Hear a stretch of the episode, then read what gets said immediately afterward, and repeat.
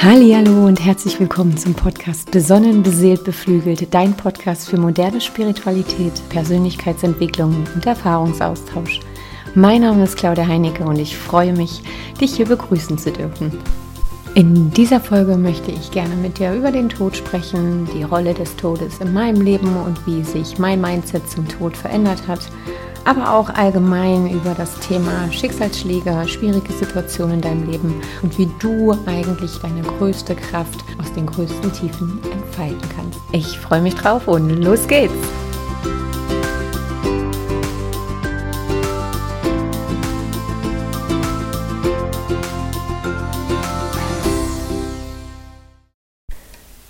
Ja, ich freue mich jetzt so sehr, mit dir diese erste Folge teilen zu dürfen. Und eigentlich war ich gerade im Wald unterwegs und wollte die Folge da aufnehmen. Aber das Vogelgezwitscher und auch die Nebengeräusche waren dann doch einfach zu stark. Weil ich einfach es auch wirklich liebe, in der Natur spazieren zu gehen. Ich gehe jeden Tag raus im Park an meinen Kraftort oder auch hinter einen Wald, um mich einfach zu erden, um mich mit meiner Kreativität zu verbinden und da dachte ich, wäre das eine schöne Idee gewesen.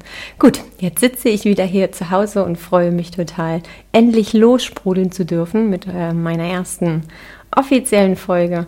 Und heute geht es, wie gesagt, um den Tod.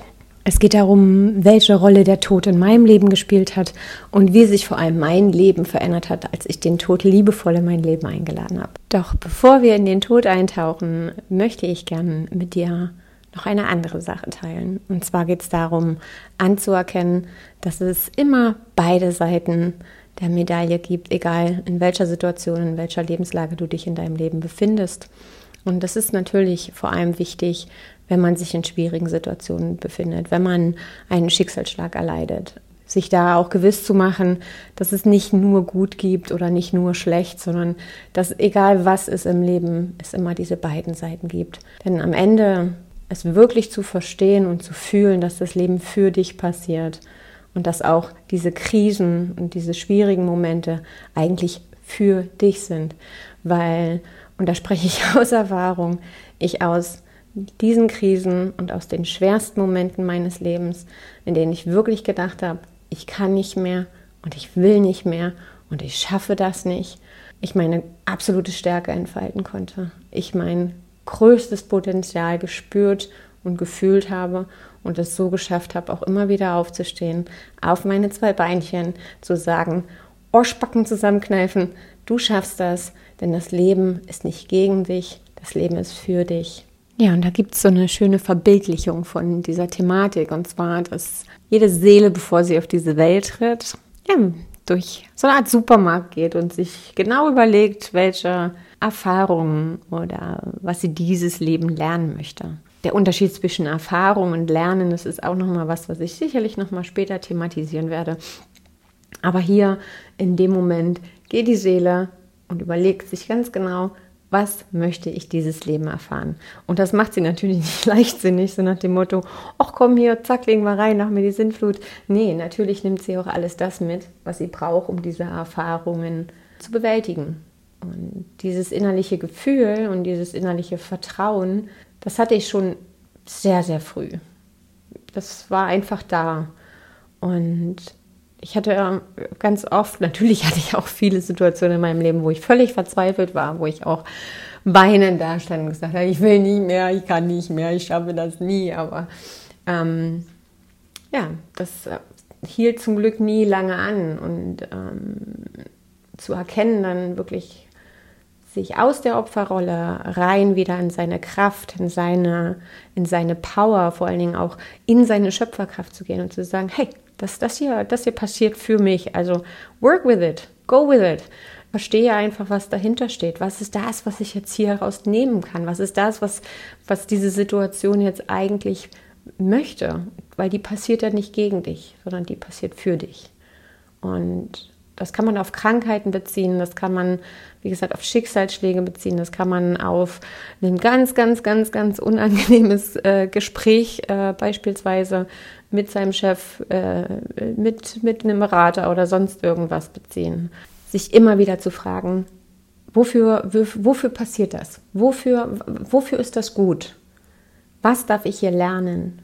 Und dann auch immer wieder zu schauen, da ist verdammt viel Schönes. Egal in welcher Lage, in welcher Situation ich war, ich konnte immer das Gute auch sehen. Ja, ich war beispielsweise auch in der Krankheitszeit oder auch nach dem Tod von, von Dirki, ja, so, so, so heißt oder hieß mein Mann Dirk. Ähm, ich habe ihn immer liebevoll Dirki genannt.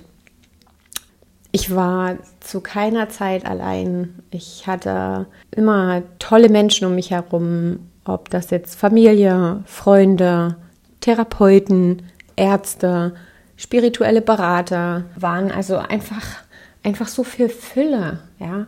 Und natürlich kann ich mich da auf das fokussieren. Ja? Wenn, ich mir, wenn ich mir einen Dorn eintrete im Fuß, kann ich mich natürlich die ganze Zeit auf dieses Dorn fokussieren und wie weh das tut und wie schlimm das alles ist. Ich kann mich aber auch auf den ganzen Rest meines Körpers konzentrieren und wie viel da eigentlich gut ist und wie viel da eben nicht weh tut. Und das gebe ich dir gerne mit, weil das etwas ist, was mir, ah, ich weiß nicht, ob es mir in die Wiege gelegt wurde, vielleicht hat meine Seele sich das ja genauso ausgesucht, weil sie wusste, das wird mir helfen in diesem Leben, einfach sich immer wieder auf das Gute zu fokussieren und da seine Aufmerksamkeit und seine Achtsamkeit hinzulenken. Denn es ist ja auch so, dass wir ohne die Traurigkeit gar nicht die Fröhlichkeit wirklich feiern könnten und ohne Dunkelheit das Licht gar nicht schätzen könnten und so weiter und so fort. Und ja, wenn man sich halt Dinge in seinem Leben wünscht oder manifestiert und bei mir ist es eben so, natürlich auch wahrscheinlich auch die Schütze-Energie und das viele Feuer in mir drin. Und ähm, wenn ich da in meinen Human Design Chart schaue, da sind da auch diverse Tore aktiviert, die dafür sorgen, dass ich dass ich es liebe, einfach intensiv das Leben zu erleben, ähm, dass ich die Dinge in ihrer Tiefe wahrnehmen möchte, dass ich die Dinge einfach wirklich spüren, erleben, verstehen, wissen möchte, erfahren möchte. Und ja, wenn man sich sowas in seinem Leben manifestiert oder wenn man sowas sich auch mitgibt in sein Leben oder das Universum mir vor allem da nochmal so so einen Schub gibt in die Richtung, dann geht das nun mal auch in alle Richtungen. Dann ist das nicht nur das Gute, sondern dann schlägt das in alle Richtungen aus. Und ja, ich glaube, deswegen kann ich mich auch über so viele kleine Dinge heutzutage freuen. Bin so genügsam und so ein absoluter Genussmensch, weil ich einfach das Leben feiere. Egal, was das Leben mir serviert ich es dankend annehme, versuche da einfach schnellstmöglich wieder in mein Vertrauen, in meine Kraft zu finden und zu wissen, danke liebes Leben, das ist für mich. Na dann können wir doch direkt überleiten zum Thema Tod. Ja, der Tod, ein Thema, was, glaube ich, in, in Deutschland ein gern verschwiegenes Thema ist, ein Thema, womit ich viele, viele Jahre wirklich zu strugglen hatte. Also schon als kleines Kind beschäftigte mich der Tod, warum auch immer. Ich habe keine Ahnung. Ziemlich stark. Ich habe später dann auch mal meiner Mama davon erzählt und die hat auch gesagt, sie wüsste überhaupt gar nicht, woher das komme.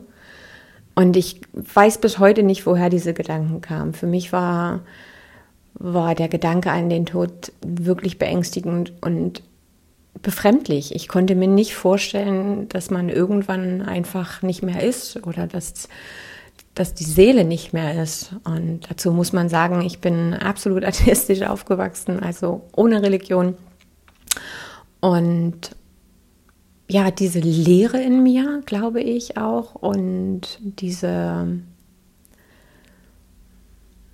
ja, es ist, es ist eine Art Lehre, ja, es ist eine Art Lehre und ein, ein, ein Nicht-Verbunden-Sein war, glaube ich, auch das, was dazu geführt hat, dass ich diese Ängste hatte. Und möchte jetzt nicht sagen, wenn man religiös ist, hat man diese Angst vom Tod nicht. Ne? Also das möchte ich jetzt nicht sagen. Aber ich glaube, dass es hilft, an etwas Größeres zu glauben. Und da muss es ja nicht irgendeine bestimmte Religion sein. Ich habe auch lange Probleme damit gehabt, wenn es auch in Meditationen oder auch bei spirituellen Vorträgen darum ging, immer sagen, ja, Gott hier und Gott da. Ähm, das hat mir, ist mir wirklich schwer gefallen.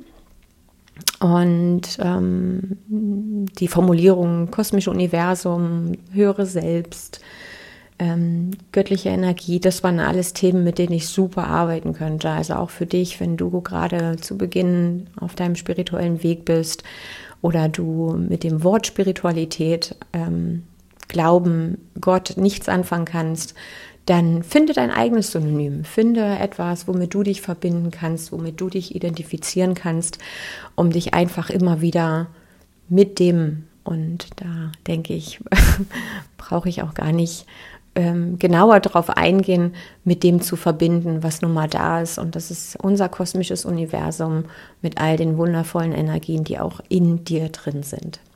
Ähm, ich lag ganz oft in meinem Bett abends und habe mich unter 40, 50 Kuscheltieren äh, begraben, weil ich dachte, wenn jetzt jemand kommt und zum Beispiel mit einem Messer auf mich einstechen würde, dann würden mich die Kuscheltiere beschützen. Ähm, dass ich ganz oft, egal in welchen Situationen ich war, mir so Horrorszenarien ausgemalt habe, mir schon Fluchtpläne gemacht habe, wie ich reagieren würde. Also sehr stark in der Angst, sehr, sehr stark in der Angst. Und ich dachte, okay, klar, du willst nur vorbereitet sein, ist doch gut, mach dir Gedanken, mach dir Gedanken. Du scheinst dein Leben zu lieben und du hängst dran und es ist doch auch okay, sich über gewisse Dinge Gedanken zu machen. Aber es war wirklich ermüdend. Und dann war ich in der Grundschule, glaube ich, oder vielleicht war es auch noch vor der Grundschulzeit, das kann ich gar nicht mehr so genau sagen. Das ist auch was, was du sicherlich noch mitbekommen wirst, in, wenn du dabei bleibst in meinem Podcast, dass mein Gedächtnis nicht unbedingt das Beste ist. Also Namensgedächtnis ist ganz schwierig und auch, ja, allgemein auch wann die Dinge so, so die Zeitachsen, das ist immer ein bisschen schwierig bei mir. Aber ich nenne das dann künstlerische Freiheit. Und von daher, ich war sehr jung. Und ähm, das war mein erster Kontakt tatsächlich zum Tod. Ja, da verstarb unser Hausarzt. Und das war ein ganz, ganz wundervoller Arzt, ganz liebevoll. Es war wie so ein, wie so ein bisschen wie so ein Opi für mich. Und der erlitt einen Herzinfarkt und ich kann mich noch ganz genau daran erinnern, wie wir auf der Beerdigung waren. Vor allem kann ich mich daran erinnern, wie unwohl ich mich gefühlt habe. So dieses, der ist jetzt tot, er ist nicht mehr da. Ich konnte mir das nicht vorstellen. Ich hatte dann auch wirklich lange Angst einzuschlafen, weil ich dachte, ich wach auch nicht mehr auf. Also auch da vorsichtig sein in Kommunikation mit den Kindern, nicht zu sagen, der ist jetzt eingeschlafen und ruht jetzt im Himmel, das kann Ängste auslösen bei Kindern. Und ich finde, es ist so wichtig, die Dinge auch wirklich klar anzusprechen, zu sagen, derjenige ist verstorben, die Seele ist davon gegangen. Also da gibt es ganz, ganz, ganz viele bessere, glaube ich, ähm, Ausdrücke als ist friedlich eingeschlafen. Ja, ich habe mich so wahnsinnig unwohl gefühlt auf dieser Beerdigung. Ich hatte viele Fragen. Natürlich äh, hat man nicht gesprochen. Man, man, wir, wir, wir Deutschen sprechen nicht wirklich über den Tod unsere Trauerkultur ist für mich und aus meinen Augen auch so gar nicht existent. Und das, das war einer der schwierigsten Dinge eigentlich, auch nach Dirkis Tod für mich, dass wir keinen gesunden Umgang mit dem Tod pflegen und vor allen Dingen auch keinen gesunden Umgang mit der Trauer pflegen. Leider dauerte das dann auch nicht lang, bis ja, ich meine nächste Erfahrung mit dem Tod hatte. Ich war in der siebten Klasse und mit meiner besten Freundin oben an der Ostsee Urlaub machen in den Sommerferien bei ihrer Familie. Ihr Bruder war zu Hause geblieben und saß dann plötzlich eines Morgens bei uns oben in der Küche oder unten in der Küche und ja, und erzählte uns, dass ihr Vater sich das Leben genommen hat. Und da kam meine Emotionen, da kamen ihre Emotionen, die ich ganz deutlich spüren konnte. Und ich glaube, mir blieb, blieb nichts anderes übrig, als einfach mal so kurz aus meinem Körper rauszutreten. Und es fühlte sich an, als wenn, als wenn ich mit meinem Bewusstsein unter der Decke schweben würde und die ganze Situation von außen betrachten und ja, es überhaupt nicht fassen konnte. Ich, ähm, ich das war wie einmal aus dem Leben gerissen. Man muss sagen, wir sind wie Schwestern aufgewachsen. Wir wohnten nicht, nicht weit auseinander. Wir waren sehr, sehr verbunden. Wir waren wahnsinnig viel zusammen, eigentlich fast immer. Wir haben zusammen geturnt, also auch ähm, Leistungssport gemacht zusammen. Ja, und das war auf jeden Fall ein Schicksalsschlag, der oh, der, hat, der hat tief gesessen und der hat mehr, mehr, mehr Tiefen der Traurigkeit, aber auch der Wut, des Zorns, der Frustration gezeigt, die ich vorher noch nicht kannte. Und wo ich auch nie gelernt hatte, wie ich damit umgehen soll und wie ich auch die letzten Jahre noch mal ganz, ganz, ganz viel in die Heilung zu diesem Thema gehen musste. Also ich habe das sehr, sehr lange mit mir getragen. Die Beerdigung damals war auch sehr, sehr schwierig für mich. Noch schwieriger als meine allererste, muss man dazu sagen. Ähm, ich stand sehr weit hinten in der Kapelle auf dem Friedhof. Habe jetzt nicht gesessen irgendwo, sondern ich stand hinten an der Tür und ich hörte immer nur ihr Schluchzen. Ich hörte ihr Schluchzen und ihr bitterliches Weinen und ich habe es nicht ausgehalten. Ich bin dann irgendwann raus. Ich, es, es ging nicht. Und auch als ich dann am Grab stand und man ja dann nochmal Erde, Blumen herablässt. Ich, ich konnte nicht weinen, ich konnte nicht wirklich traurig sein. Ich war einfach so wütend. Ich war so wütend auf die Gesamtsituation. Ich war so wütend auf ihn, dass er das getan hat, was das mit sich danach gezogen hat. Und diese Wut, diese Traurigkeit, diese Frustration, das habe ich einfach zu lange auch mit mir getragen. Ja, und erst durch Dirks Tod und die Zeit danach, auch die viele Hilfe, die ich in Anspruch nehmen konnte, habe ich eigentlich für mich auch einen gesunden Weg der Trauer gefunden. Ich bin während der Krankheitsphase von Dirk auf ein Buch gestoßen, was für mich ein absoluter Gamechanger ist oder war. Ich es mir einfach zu gerne immer noch in die Hand nehme. Einer meiner Lieblingsautoren, Mitch Albon, und das Buch heißt Dienstag bei Maury. Und darauf geht es um einen Philosophieprofessor, der an eine auch unheilbare Krankheit erkrankt.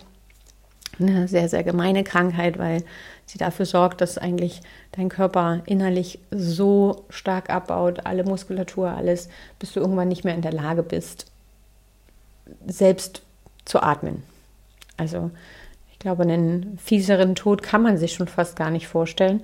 Und Maury nutzt diese Zeit nochmal, all sein Wissen, all seine Erkenntnisse, all das, was, ja, was, was sein Geschenk in seinem Leben war, nochmal weiterzugeben.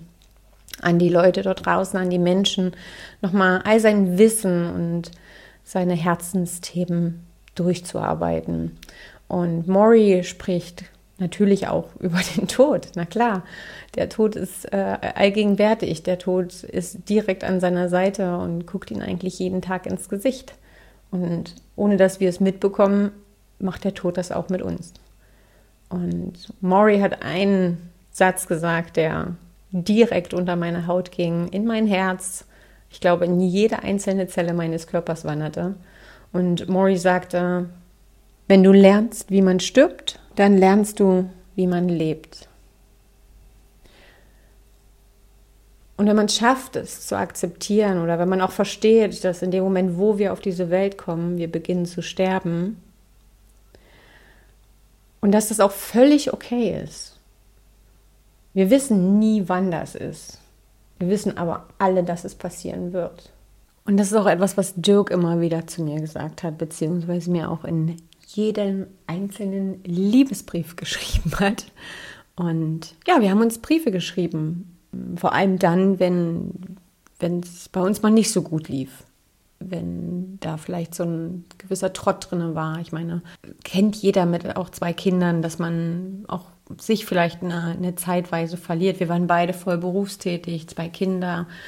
Und dann ist das schwierig, sich auch noch zusätzlich um seine Ehe bzw. seine Beziehung, geschweige denn erstmal um sich selbst zu kümmern. Ja, und er war da immer hinten dran und immer hinterher. Und wenn wir wieder in so einer in so einer nicht so schönen Spirale nach unten waren und jetzt vielleicht gerade nicht in, in, in, in der besten Zeit unserer Ehe, dann, dann hieß es Briefschreiben. Und dann haben wir uns hingesetzt und uns einen Liebesbrief geschrieben.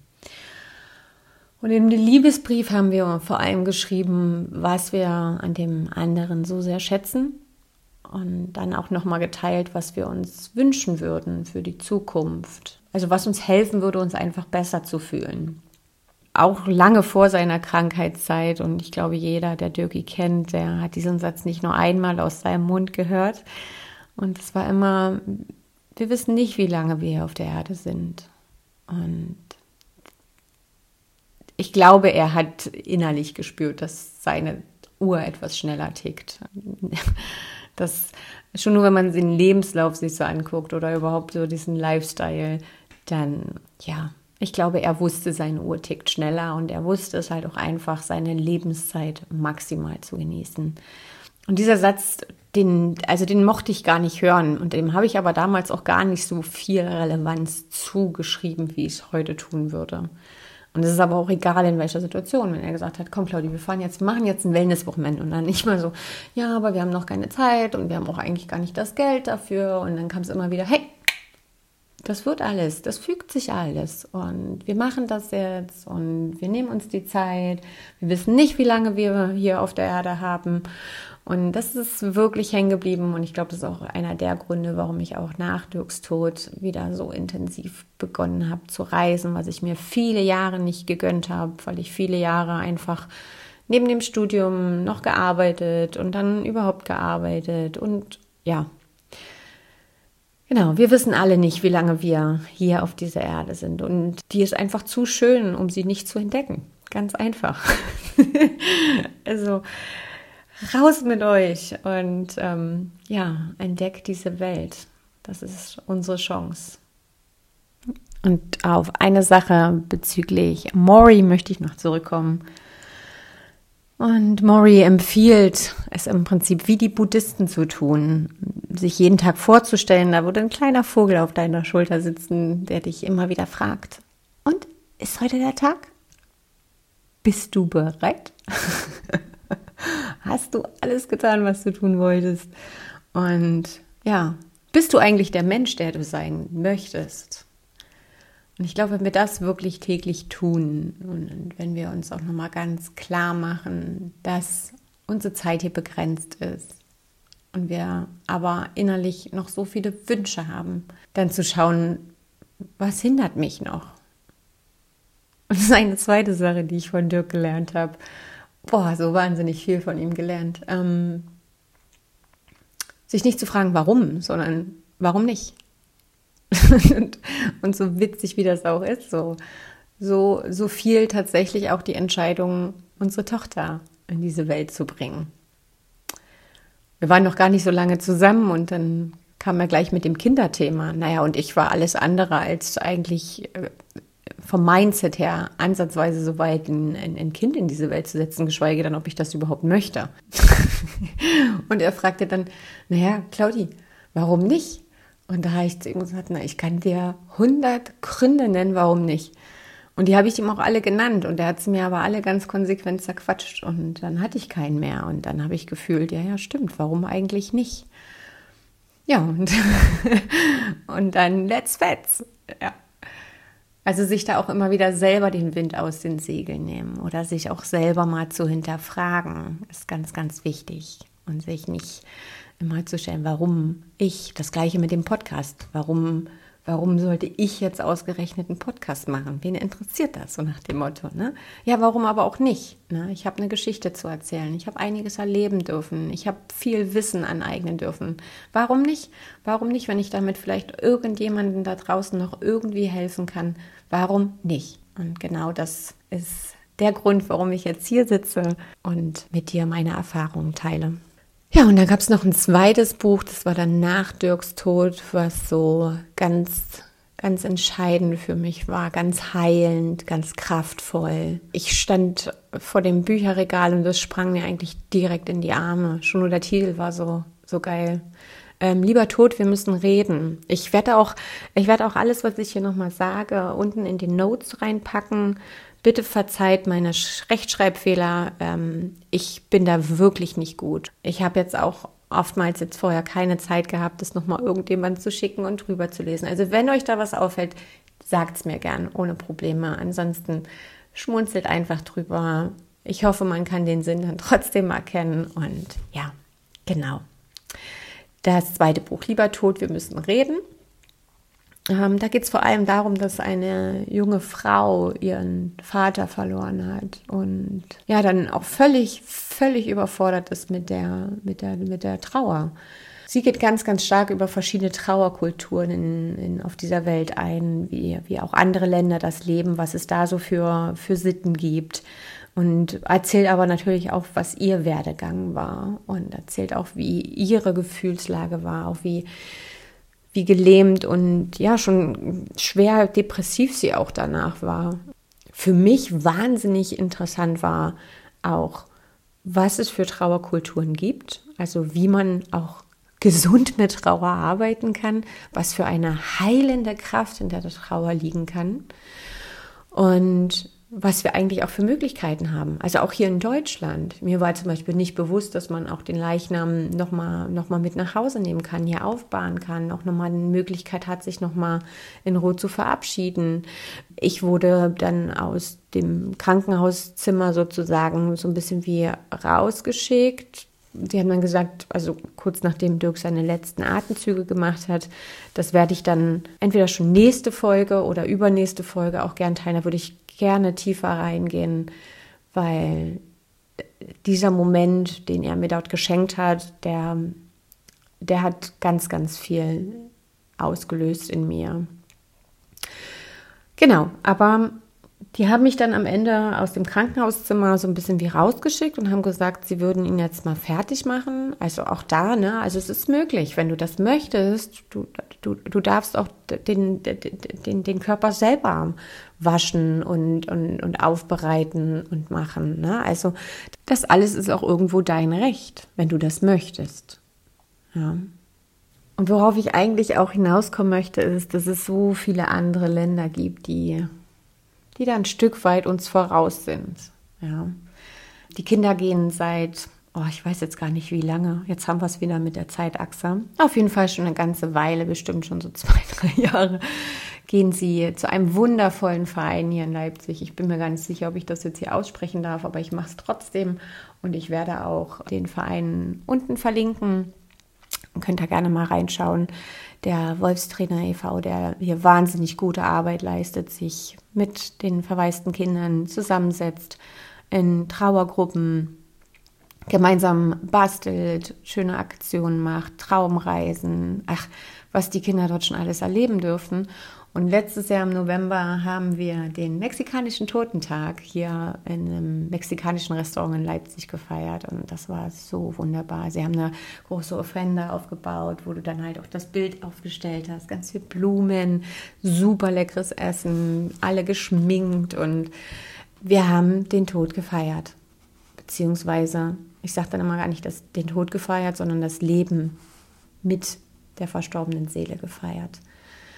Und das Süße auch bei, bei, bei dem Wolfstrainierhaus ist, dass jedes Kind, was, nachdem es dort im Prinzip, sag ich mal, hingeht, zu dem ersten Geburtstag, den sie dann feiern, ein Kuscheltier bekommt. Und dieses Kuscheltier ist nicht irgendein Kuscheltier, sondern dieser, dieses Kuscheltier ist ein Glubschi-Sensenmann. Und so kommt das dann vor, dass äh, Kinder tatsächlich dann mit dem Tod einfach im Arm dann rumlaufen und sagen, hey, ich kann doch nicht ohne meinen Tod aus dem Haus gehen. ja, das mag viele schockieren, aber für mich ist das so erfrischend und so authentisch und, und so echt. Und es fühlt sich einfach gesund an. Weil ja, wie gesagt, der Tod gehört zu dir, genauso wie das Leben. Die Traurigkeit gehört zu dir, genauso wie die Fröhlichkeit. Die Wut gehört genauso zu dir wie der, die Sanftmut. Ich weiß gar nicht, was jetzt am Ende das Gegenteil von Wut ist. Entschuldigt bitte. Du trägst all diese Seiten und all diese Facetten in dir. Du trägst im Prinzip das ganze Universum in dir. Ja? Oder so wie meine spirituelle Lehrerin heute Morgen gesagt hat, du bist das ganze Universum. Und das ist wunderbar so. Und das anzuerkennen, diese ganze Fülle, diese ganze Vielfalt, diese Facettenreichheit, darum geht es doch. Darum geht es doch. Und dir das zu erlauben und damit vor allem auch in einem gesunden Umgang dir das zu erlauben. Ja? Du sollst jetzt nicht wütend andere anschreien. Du darfst die Wut aber spüren und du darfst den anderen auch ruhig sagen, oh, warte, ich, ich brauche gerade mal einen Moment. Ich bin hier, ich habe, ich fühle hier gerade was. Ne? Also, und dann fühl das und geh dann nicht in den Widerstand und, und arbeite damit. Und dann lass es aber auch wieder gehen und dann geht's weiter. Es, es geht immer weiter. Und das ist ja auch gut so, ja. Und das war auch zum Beispiel ein Punkt nach Dirks Tod, wo man dann immer wieder hört. Ja, das Leben geht weiter, ja. Also es ist ja auch so, das schreibt sie, glaube ich, auch ganz schön in diesem Lieber Tod, wir müssen reden, ja. Wenn du, wenn du fünf Wochen trauerst, ist das völlig in Ordnung, ja. Das ist, glaube ich, auch die Zeit, die man ja krankgeschrieben sein kann ohne Probleme. Danach fällt man ja schon ins Krankengeld rein ab sechs Wochen. Ähm, ja, trauerst du mehr als das ist es schon so ein bisschen befremdlich. Ja, ähm, wenn du nach fünf Monaten immer noch traurig bist, ja, dann bist du hochgradig depressiv und brauchst Hilfe. Ja. Nein. Nein, wir sind auch jetzt noch traurig teilweise. Ja, und die, die, die, die, das ist auch gut so, das ist auch richtig so. Und wenn meine Kinder hier sitzen und anfangen zu weinen, weil sie gerade wieder ihren Vater vermissen oder selbst ich anfange zu weinen, weil ich ihn auch vermisse, dann nehmen wir uns die Zeit und dann ist das auch okay. Das darf sein. Das Schöne ist, wir haben gelernt, damit zu arbeiten und wir können das in diesem Moment annehmen und dann aber auch wieder gehen lassen. Und genauso schnell wie dann diese Tränen kamen, sind sie dann auch wieder weg und dann sitzen wir wieder und lachen. Hingabe, ganz einfach. Hingabe, Annahme, Akzeptanz, Vertrauen, Liebe. Puff, herrlich. so soll es sein. Ja, und dieses, das Leben geht weiter, das ist ja was, was ich auch ganz, ganz oft gehört habe. Und das war auch gut und das hat mich wirklich beruhigt. Und das meine ich auch. Das ist genauso wie der Satz, jeder Mensch ist ersetzbar. Da kann man, da kann das Ego schreien, Hä, was? Aber ich doch nicht. Andersrum beruhigt mich das auch. Also das hat mich, hat mich, hat mich auch nochmal ermutigt, dann auch letzt, Ende letzten Jahres die Entscheidung zu treffen, die Entscheidung, die Entscheidung, die ich am Ende auch getroffen habe. Die haben mich bestärkt, genau das. Jeder Mensch ist ersetzbar. Und genauso dieses, das Leben geht weiter. Ja, und das hat mich beruhigt. Und dennoch gab es eine Zeit, da wollte ich auch einfach mal nicht mitspielen. Da wollte ich da an der Seite sitzen und von mir aus zugucken, wie alle da ihr Leben leben. Und ich, ich wollte aber mal kurz nicht. Ich, ich wollte nicht. Und das ist natürlich als, als dann plötzlich Alleinerziehende mit zwei Kindern nicht möglich. Also das, da bin ich natürlich auch dankbar für. Ja, man kann jetzt sagen, oh Mensch, jetzt hat die ihren Mann verloren und hat jetzt auch noch zwei Kinder. Hm, kann man. Man kann aber auch sagen, na, zum Glück hat sie zwei Kinder, die jeden Tag dafür sorgen, dass sie aufsteht, die einfach jeden Tag ihr so viel Freude und Glück schenken, die einfach auch immer dafür sorgen, dass sie sich geliebt fühlt, erfüllt fühlt. Die sind da und das ist wunderbar. Und ich wüsste nicht, wie es gewesen wäre ohne sie. So schön, dass sie da sind und ich bin auch da recht schnell aus der Opferhaltung raus, rein in ich habe hier zwei wunderbare kleine Seelen, die nichts anderes sind als ein Liebesbeweis zwischen mir und Dirki und die mich jeden Tag an ihn erinnern. Und nichts, nichts Schöneres gibt es eigentlich. Ja, und dann würde ich dich gerne einladen, dass du dir vielleicht auch mal Gedanken darüber machst, welche Rolle eigentlich der Tod in deinem Leben spielt, wie dein Mindset über den Tod vor allem ist dich vielleicht auch gerne mal in eine Meditation begeben und mal zu schauen, wenn du den Tod zu dir einlädst, wie sieht er denn aus? Sieht er grimmig, böse, gruselig aus oder ist es vielleicht sogar ein, ein kleines witziges Kerlchen, ja? Und den Tod wirklich als deinen Freund anzusehen, als ein Teil von dir. Und dann zu schauen, was ist denn da eigentlich noch? Was musst du tun, damit du am Ende des Tages sagen kannst zu dem kleinen Vögelchen auf deiner Schulter, okay, ich bin soweit, von mir aus. Und dann muss es ja noch nicht mal so weit sein. Aber du kannst für dich mit reinem Gewissen abends deine Augen schließen und sagen, ich bin dankbar, ich bin glückselig, ich bin in Fülle und in absoluter Liebe. Und nichts sehnlicher wünsche ich mir für mich und auch für dich. Und dann war es das heute schon mit der allerersten Folge. Ich hoffe, es hat dir gefallen. Ich hoffe, du konntest dir hier was mitnehmen. Ich hoffe, ich bin nicht zu sehr mit der Tür ins Haus gefallen. Ich freue mich natürlich, wenn du einen Kommentar da lässt, vielleicht auch Fragen stellst. Ich freue mich, wenn du auch meinen Podcast abonnierst oder mich auf Instagram besuchst. Ich werde das auch unten nochmal alles reinschreiben in der Beschreibung. Und dann schicke ich dich ganz beflügelt in den Rest deines Tages, hoffentlich beseelt und besonnen Fühl dich ganz fest umärmelt. Bis zum nächsten Mal, deine Claudie.